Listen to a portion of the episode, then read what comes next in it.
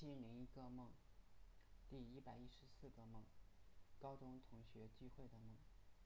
听说高中同学要聚会，要回原来的学校，原来的教室，大家比赛谁能找到自己的座位。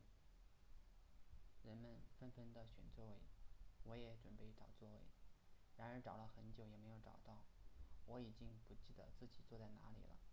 这时，初恋和赵露进来，选了座位。对照座位表时候，对张璐说：“现在只有我和你记记得自己的座位，其他人都不对。”听了他的话，不知道为什么，感觉莫名的伤感。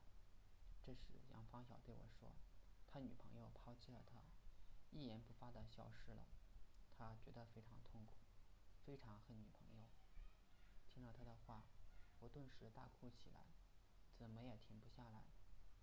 不知道过了多久才平静下来。同学们都结伴离开学校，走到操场的时候，初恋过来问我：“听别人说你刚才在教室里哭了，没事吧？”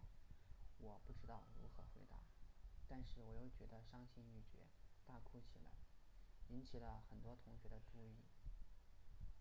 他大概觉得这样子不好，但是也不知道怎么劝我。